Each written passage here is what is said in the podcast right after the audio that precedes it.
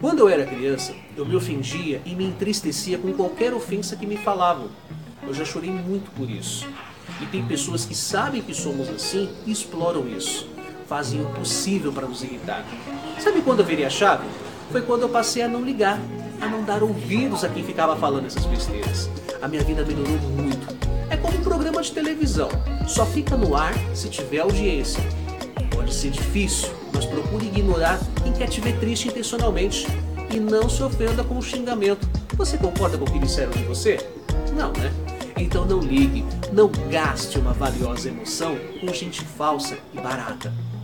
Eu sou Renato Silva, porque inovar e motivar é preciso.